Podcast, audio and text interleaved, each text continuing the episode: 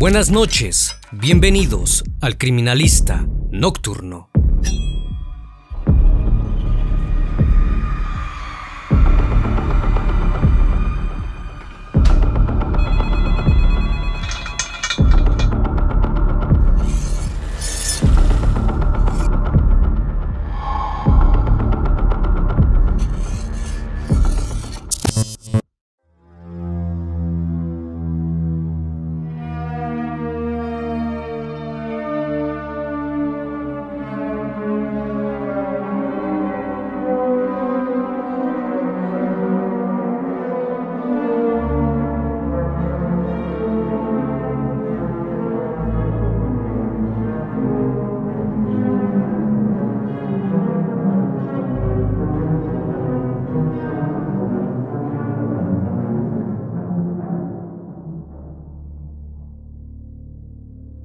México, Estados Unidos.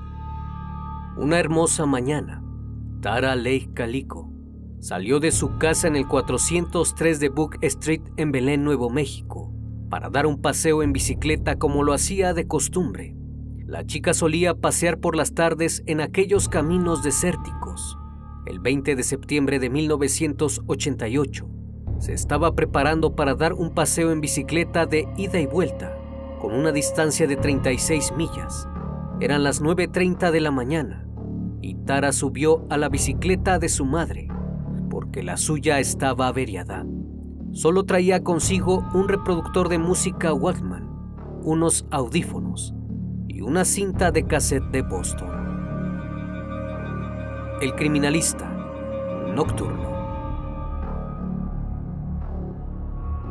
Condujo la bicicleta Pink Offie de neón, con cables de color amarillos, en su ruta habitual a lo largo de la autopista 47. La chica tenía que regresar antes de las 12.30 de la tarde, pues había quedado de jugar tenis con su novio. Antes de irse, la joven le comentó a su madre Patty Doyle que en dado caso de que no regresara antes del mediodía, la fuera a buscar, pues anteriormente había tenido un percance su bicicleta se había pinchado y como no tenía a quien llamar, ella misma caminó rodando su bicicleta cerca de 7 millas. Debido a esa experiencia le pidió a su madre que fuese a buscarla. Cuando Tara no regresó a casa, Doyle fue a buscarla en su vehículo, conduciendo por la ruta habitual de Tara. Sin embargo, después de conducir de un lado a otro varias veces, no logró encontrarla. No había señal alguna de ella. Cuando su progenitora llegó a casa, vio que su hija aún no regresaba. Conforme pasaron las horas y no volvió, decidió llamar al departamento del sheriff del condado de Valencia e hizo un informe de personas desaparecidas. Tras dar aviso a las autoridades, la policía inició una investigación que comenzó con una búsqueda a gran escala, en donde lograron encontrar el Sony Walkman de Tara, a unos 100 metros de la autopista 47, y a dos millas y media al sur. Los rastros en el suelo llevaron a lo que podría haber sido un lugar de una pelea, donde se encontraron huellas de bicicleta, junto con huellas de neumáticos de un vehículo y una mancha de aceite. Pero Tara y su bicicleta no aparecían por ningún lado. Extrañamente durante el camino, se pudieron encontrar fragmentos de cinta de cassette, pero lejos de eso, no había nada más. En investigaciones preliminares, los vecinos y lugareños dijeron haber visto a la chica montada en su bici alrededor de las 11.45 de la mañana, pero no se percataron de nada sospechoso, aunque otras personas aseguraron que vieron una camioneta Ford 1953 en color blanco seguirla de cerca. Al parecer remolcaba una caravana, a pesar de los testimonios de algunas personas Ninguno de estos fue de gran utilidad y el caso continuó bajo investigación. Durante los siguientes días aquella camioneta fue buscada, pero no se logró encontrar ninguna que cumpliera con las descripciones de los testigos. Se realizaron búsquedas con perros y a caballos por aquella zona desértica. Sin embargo, nada dio resultado y volvieron al mismo punto de inicio. Fue entonces que la policía pidió hacer un retrato hablado del conductor aquella camioneta. El boceto fue publicado de inmediato. Aún así, Durante los siguientes días no hubo ninguna pista que llevara a Tara Calico. Pasaron nueve meses hasta que el 15 de junio de 1989, una mujer en Port St. Joe, Florida, reportó haber encontrado una fotografía instantánea Polaroid en el estacionamiento de una tienda de conveniencia. Cuando dejó su auto para entrar, notó una camioneta blanca en el siguiente espacio del estacionamiento. Cuando salió de la tienda, vio una fotografía Polaroid boca abajo, donde estaba estacionada la camioneta.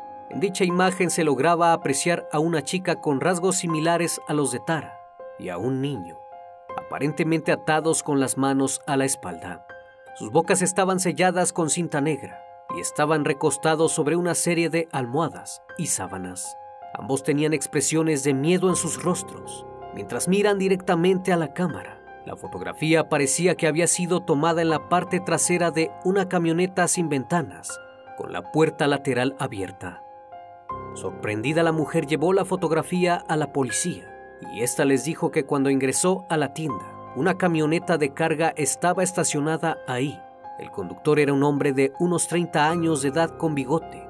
Los oficiales establecieron operativos para la búsqueda del sospechoso. Aún así, el vehículo nunca fue descubierto.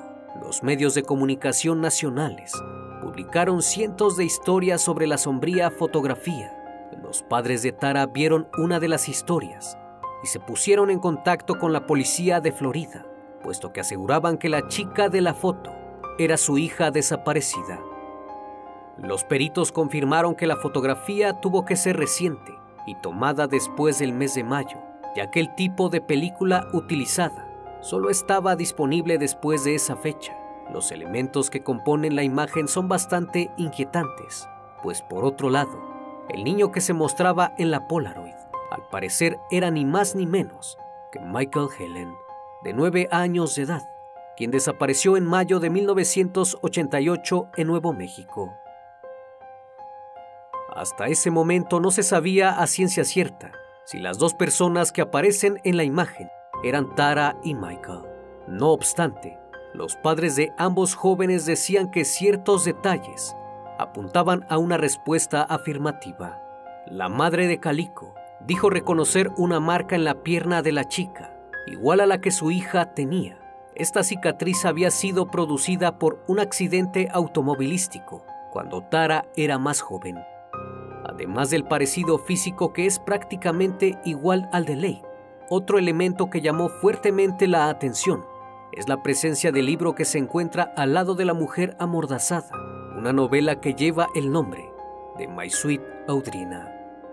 Dicha historia era una de las favoritas de la joven desaparecida y se cree que quizás la llevaba entre sus pertenencias el día de los hechos. Estos detalles fueron los que devolvieron las esperanzas a la familia de la muchacha respecto a que ésta aún seguía con vida. En cuanto al chico que se especuló se trataba de Michael Helen, un chico residente de Nuevo México, quien desapareció mientras estaba de cacería con su padre. También se tenía la esperanza de que seguía con vida y que alguien lo tenía privado de su libertad. Ambas familias de las víctimas se juntaron para poder ayudar con la investigación, pues tenían la certeza de que se trataba de sus familiares. Sin embargo, dos años después, los restos de Michael fueron encontrados a pocas millas del campamento en estado de descomposición en la montaña Sunny. Las autoridades creen que no fue víctima de algún rapto o algún crimen, sino que murió por exposición prolongada a la naturaleza después de perderse en el bosque durante el viaje de campamento. Así que luego de hallar sus restos, su desaparición ya no se consideraba relacionada con la de Tara y sus familiares dejaron de buscar. La investigación continuó y el caso se volvió bastante famoso tanto que llegó a diversos medios de comunicación del país, así como a programas de televisión como Misterios sin resolver y los más buscados de América. El FBI estaba convencido de que en realidad la chica de la foto no era Calico, aunque no estaban del todo convencidos, y no se podía asegurar la veracidad de lo que representaba, ya que las manos de la joven parecían no estar atadas con fuerza, y la cinta en la boca no tenía signos de haber estado durante un tiempo prolongado. Cuando la imagen fue analizada más a detalle, pudieron notar que en la parte superior del libro había lo que parecía ser un número telefónico. Sin embargo, debido a la calidad de la imagen, no pudieron descifrar la secuencia de los números y estos no arrojaban nada. Posteriormente salieron a la luz otras dos Polaroid. Una de ellas fue descubierta cerca de un sitio de construcción residencial en Montecito, California. La imagen mostraba el rostro de una joven con una cinta adhesiva cubriendo su boca. Patty creía que la chica de la foto era Calico, aunque la imagen estaba borrosa. En esa foto, la niña tiene un mechón en su sien derecha similar a la de Tara, y la tela de rayas azules sobre la que está acostada es similar a la almohada de la primera imagen. La tercera Polaroid apareció antes de febrero de 1990. En la imagen se ve a una mujer con grandes anteojos de montura negra. Sus manos se encuentran atadas con una gasa sin apretar y sus ojos también están cubiertos con una gasa. A su lado se aprecia a un hombre sentado a su lado, en el asiento del pasajero de un tren Amtrak, el cual parece someterla.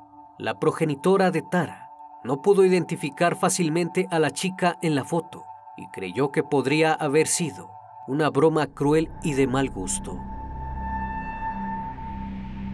El FBI tenía la sospecha de que la chica fue raptada por alguien de su comunidad, algún conocido o compañero del colegio. Patty Doyle y John Doyle, padrastro de Tara, se convirtieron en diputados autorizados en 1991 para hacer su propia búsqueda en el caso de la joven. La pareja utilizaba la fotocopiadora de la oficina del alguacil para imprimir volantes todos los días, pero a pesar de la distribución de su foto, no se tenía señal alguna de ella. Los detectives de Nuevo México trabajaron incansablemente en el caso e intentaron reunir pistas y pistas que pudieran llevarlos a Tara hasta el día de hoy. Las personas de las fotografías siguen siendo un misterio y no se conoce la identidad de ninguno de ellos. Los años transcurrieron sin tener alguna pista clara. El padre biológico de Tara falleció en el año 2002 y un año después la madre de la chica y su padrastro dejaron su casa de Nuevo México y se mudaron al estado de Florida, donde lamentablemente Patty Doyle falleció por complicaciones en su salud a causa de varios derrames cerebrales en el año 2006. La progenitora de Calico vivió sus últimos días con la esperanza de encontrar a su hija, pues en ocasiones veía a una chica en una bicicleta, la señalaba y le decía a su esposo John que era Tara, después se daba cuenta que no era así. El hermano de Tara, Chris Calico, dijo que meses antes de su desaparición, había encontrado notas amenazantes en el vehículo de Tara, por lo que la familia pensaba que alguien había planeado todo con anticipación. Después de esto el caso se fue olvidando y la policía dejó de buscarla, aunque sus familiares nunca perdieron la esperanza de encontrarla. Todo parecía acabar en esta investigación hasta que en el año 2008 el alguacil René Rivera del condado de Valencia anunció al público que sabía lo que le había sucedido a Tara Calico. Según él, un grupo de jóvenes que conocían a Tara la golpearon accidentalmente con su camioneta mientras ella andaba en bicicleta.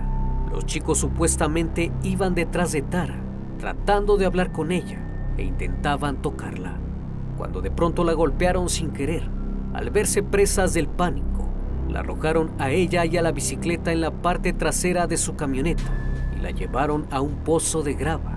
Cuando la chica los amenazó con asegurarse de que todos fueran a la cárcel, la asesinaron. Como no tenía pruebas, nunca habló de ello con los padres de la chica, pero según el alguacil Rivera, él conocía los nombres de aquellos hombres. En 2009, la policía de Port St. Joe en Florida recibió una carta con una foto de un niño adjunto con marcas negras dibujadas sobre su boca.